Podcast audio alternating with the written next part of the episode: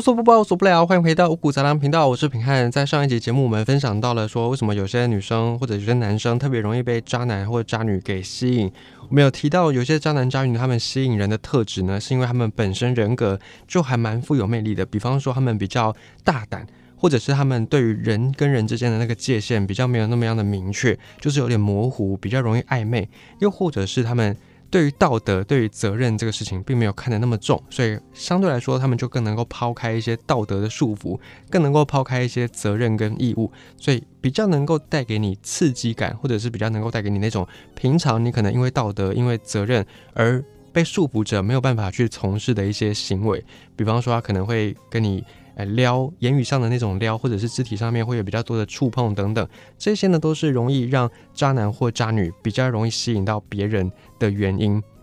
那上一集我们也讲到说，还有渣男渣女惯用的一个手法，就是他们会适时的自我揭露。自我揭露这个在心理学上面还蛮常会用到的，它还算是一个小技巧。那这个小技巧可以让某一些人在特定的一时间之内可以拉近跟你之间的关系，比方说很多的这个心理师，他们都有提到这一点，就是透过你自己揭露说你自己平常不容易轻易对别人讲的秘密，可以让跟你分享这个秘密的人瞬间觉得，哎，你跟他之间的距离好像没有那么样的远了，而且会让你们的关系变得更加亲密。这个是很多从陌生人变成朋友，或者是从朋友变成恋人。的很重要的一个过程，几乎都会经历过这个过程。而有渣男渣女，他们非常擅长这个手法，所以他们也会有意无意的透过自我揭露来拉近跟你之间的关系，让你觉得你好像是那个众多的人里面特别的那一个。那我们也在上一集有讲到说，什么样的对象容易受到渣男或渣女的吸引呢？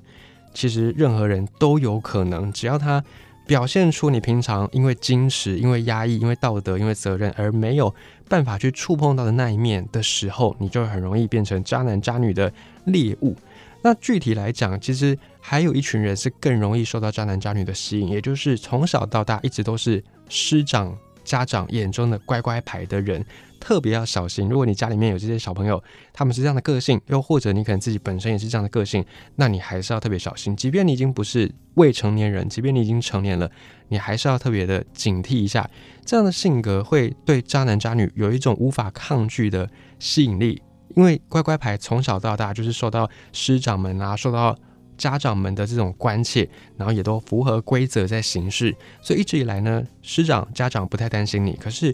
不担心你，并不代表你的这些欲望，尤其是我们在上一集讲到的攻击欲，这个攻击欲，尤其在华人社会当中的女生身上压抑的特别严重。很多女性呢，从小就被教导要顺从啦，要温驯，要温柔，要可以听话等等，才不会变成一个凶婆子。类似这样的一个说法，都还蛮多的。那或者是表现在具体的行为上，比方说你去做大众运输，有的时候你会看到男生生理性别是男生的，他们很容易是双脚开的幅度更开阔。那女生呢，通常如果一样幅度的开阔，就会被认为是不检点。当然，这个固然有呃男女生生理上构造的一个差异，可是呢，更多时候女生在这一方面被要求的是特别的多的。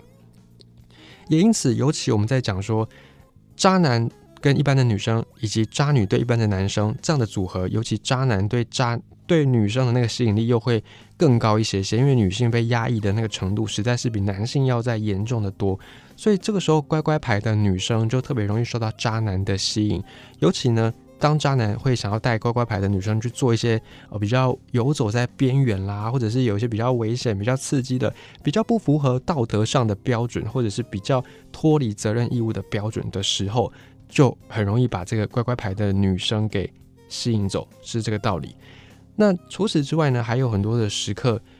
每个人的性格都或多或少有自己的盲点。所以在这个盲点之前呢，你首先要先问自己，你到底需要的关系是什么呢？并不是说这个世界上唯一的关系就是只有一夫一妻制，并不是只有这样。这个虽然是在法律上面有明文的这个规定。就是你不能够一夫多妻制，这是法律有规定的。但是只要你不结婚，就没有这个一夫一妻的问题嘛。只要你男未婚女未嫁，哦，就没有这个问题。所以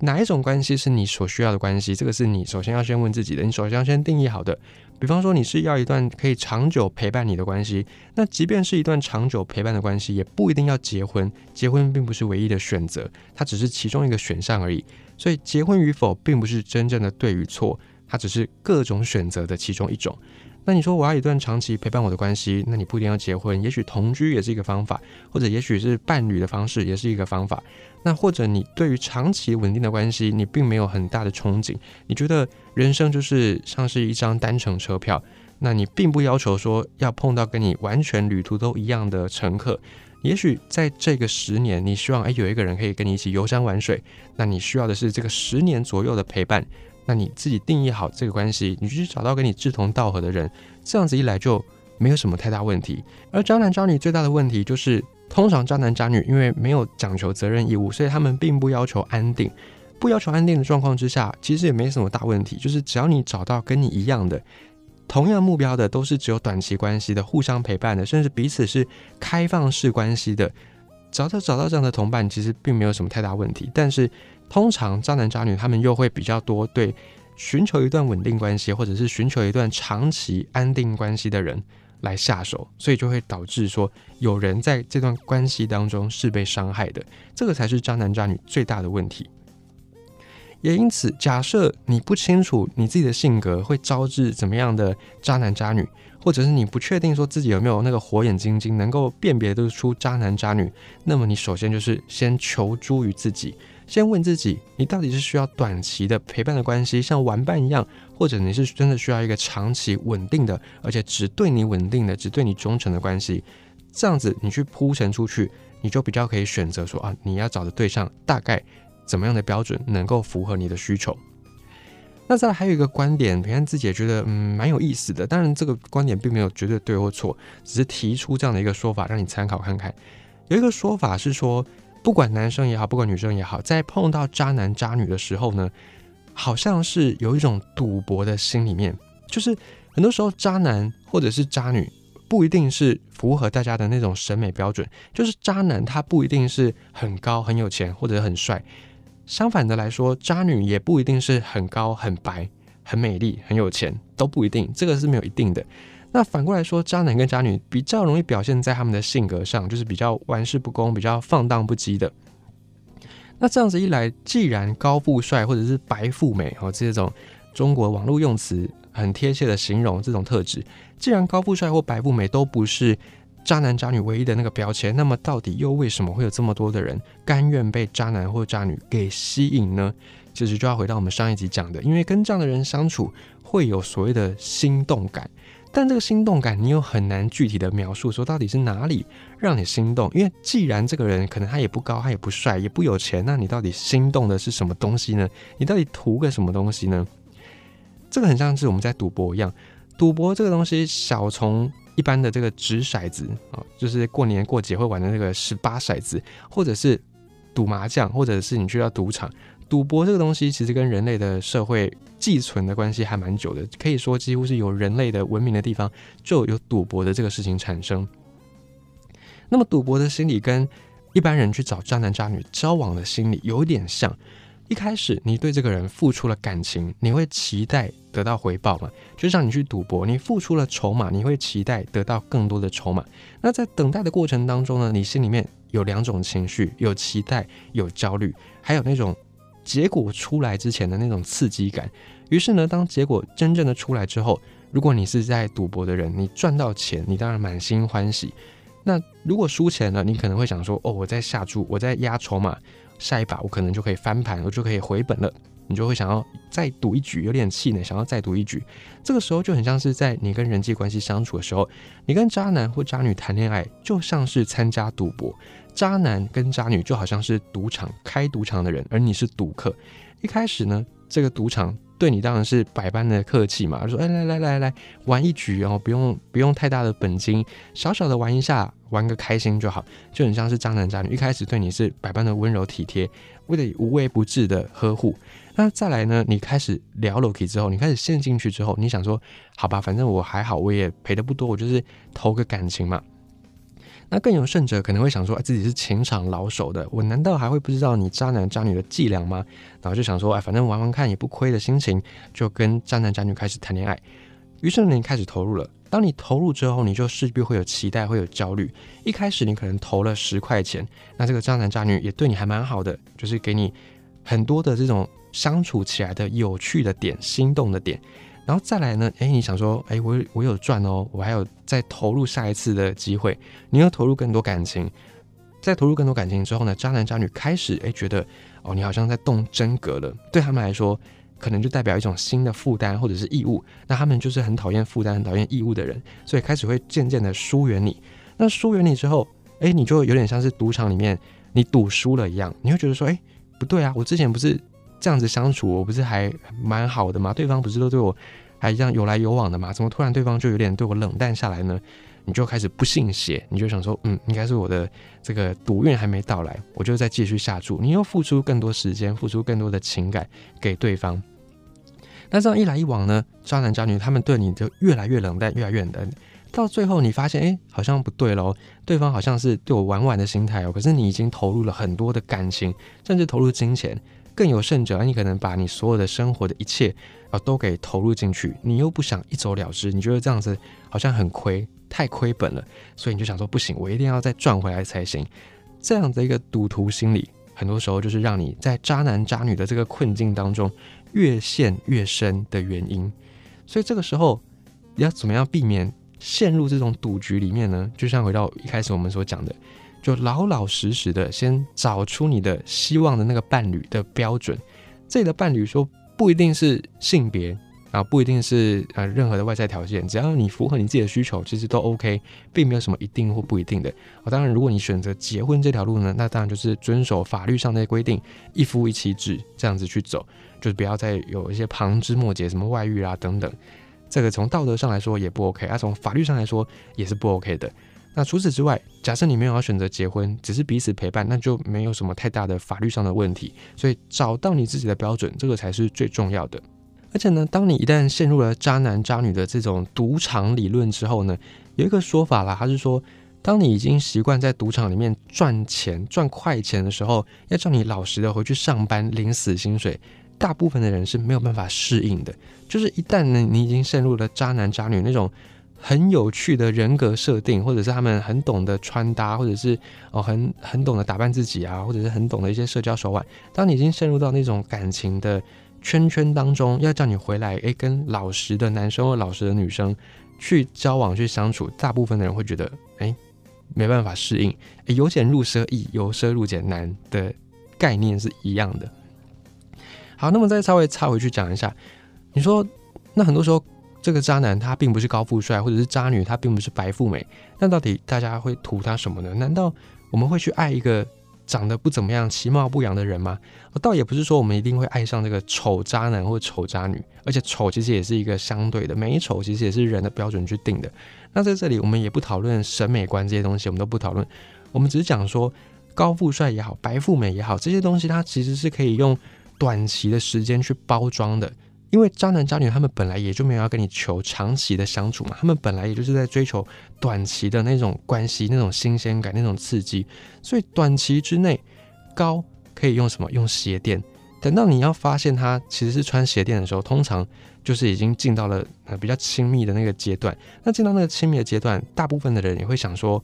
不在意就会欺骗自己不在意，或者是觉得啊反正也没什么，又或者是已经也来不及了。所以高这一点呢是可以被伪装的。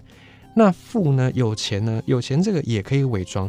因为基本上一般人不会随便就把自己银行存折拿给别人看嘛，就就算是夫妻之间也不太会这样子。所以他只要在他的外在上面穿戴一些名牌的服饰，穿戴一些名表，开一些名车，其实也就可以去掩盖他没有钱这件事情，而。这个事情也并不难。你说现在的很多名表啦、名牌包啦，或者是名牌服饰，也都有那种仿冒品。你说就算他不用仿冒品，他用真品，他去贷款或者是干嘛的，反正太多手段了，可以让他呈现出这个有钱的错觉。所以这个有钱的错觉也不是问题。甚至呢，他比高这件事情还更能够伪装。只要他想，他甚至可以伪装你，骗你好久，骗你一辈子都可以。那再来帅呢？你说帅这一点可能就有点争议，因为美丑。不能说美丑，因为说外表是天生的嘛，除非你后天去美容，那是没话说。那先天的这个外表是天生的，要怎么样去伪装呢？你说这个伪装就有点难了吧？女生的话，大家都知道就是化妆嘛。那男生的话，其实不管男生女生啊，你真的要丑到说让人家觉得，哎，一看到你就很讨厌的那个程度，并不是大家想象的那么样的容易，就是它是要有一个一些综合的标准都合在一起，你才会觉得说，哎，这个人的外表说是很邋遢的，会让你很不堪入目的。要不然呢，其实任何一个人，即便你长得不是像金城武，不是像林志玲这种外表上先天就非常好的人的话，只要你让自己打扮的整齐，然后穿戴的干净，不要说头发都油油的不洗，然后是手指甲都黑黑的。不要到这个程度。一般来说，你只要稍微打扮一下，稍微穿搭一下，都可以看上去至少是人模人样的。所以很多渣男他未必高，未必富，未必帅；很多渣女未必白，未必富，未必美，就是因为这样子。因为这些外在条件都是可以用伪装的方式。也因此，有人就提出另外一个破解法：如果你不想要被这个渣男或渣女给欺骗的话呢，你就是找老实人。那找老实人，你说？那可是他就不像是渣男渣女带给我那种心动的感觉，怎么办呢？你就是教他穿搭嘛，你就教他去改变外在嘛，然后去教他培养品味嘛，教他认真工作嘛，努力赚钱嘛，就可以把这些外在条件一一改善。因为渣男这些外在条件都有，可是他没有那个纯粹的本质，就是他没有那个感情忠贞的这个特质。那反过来说，你就先找到一个对感情忠贞的人，然后你再去慢慢的培养这些外在条件，就。比较 OK，就比你要去感化渣男渣女来的，应该是容易的多啦。不过有另外一派说法是说，以男生来讲，帅的男生跟丑的男生都有出轨的可能性，那我不如找帅的，至少还养眼。哦，当然也有人抱持这个说法。所以怎么说呢？就看你注重什么。如果你是注重外表，注重说哎看着要顺眼的人，那当然你你往这个方向去挑选你的伴侣。也没有什么问题。那如果你是注重那个长期关系的，注重那种忠诚度的，那你就往这个地方去挑选。所以又还是回到我们的那个核心，任何人都有可能被渣男渣女吸引。那被渣男渣女吸引，你想要避免这个状况，就是你先问你自己，到底你的伴侣的标准在什么地方？唯有你自己把这个标准定出来，你才有办法去按照你的标准，按照你的想法去挑到适合跟你相处的人。否则呢？你就是发现，你永远都在碰到一样的不好的人，你永远都在磨合，你永远都在同一个问题上面绕圈，永远都在同一个点跌倒。这个就是如何远离渣男渣女最大的心法，分享给你。如果你喜欢今天的分享的内容的话呢，也欢迎你利用五谷杂粮的节目资讯栏提供的各式各样的不同管道的赞助连结，然后挑选你自己适合的赞助连结，可以小额赞助五谷杂粮，支持平汉，支持这个节目继续的走下去。如果你有想要知道的议题或者想要了解的主题的话，也可以透过赞助的时候留言的方式让平安知道，平安也可以把这个内容再整理一下，做成五谷杂粮的新的节目内容。也感谢你的收听，如果还心有余力的话呢，也别忘了点选。订阅连接，你就可以在各个平台呢，五谷杂粮新集数上架的时候，第一时间收到通知。你不一定要马上听，你可以先存起来，然后等到之后你有空的时候再听。也可以把五谷杂粮再分享出去。如果你觉得内容还不错的话，可以分享给更多你的亲朋好友，让更多人一起来加入五谷杂粮的行列。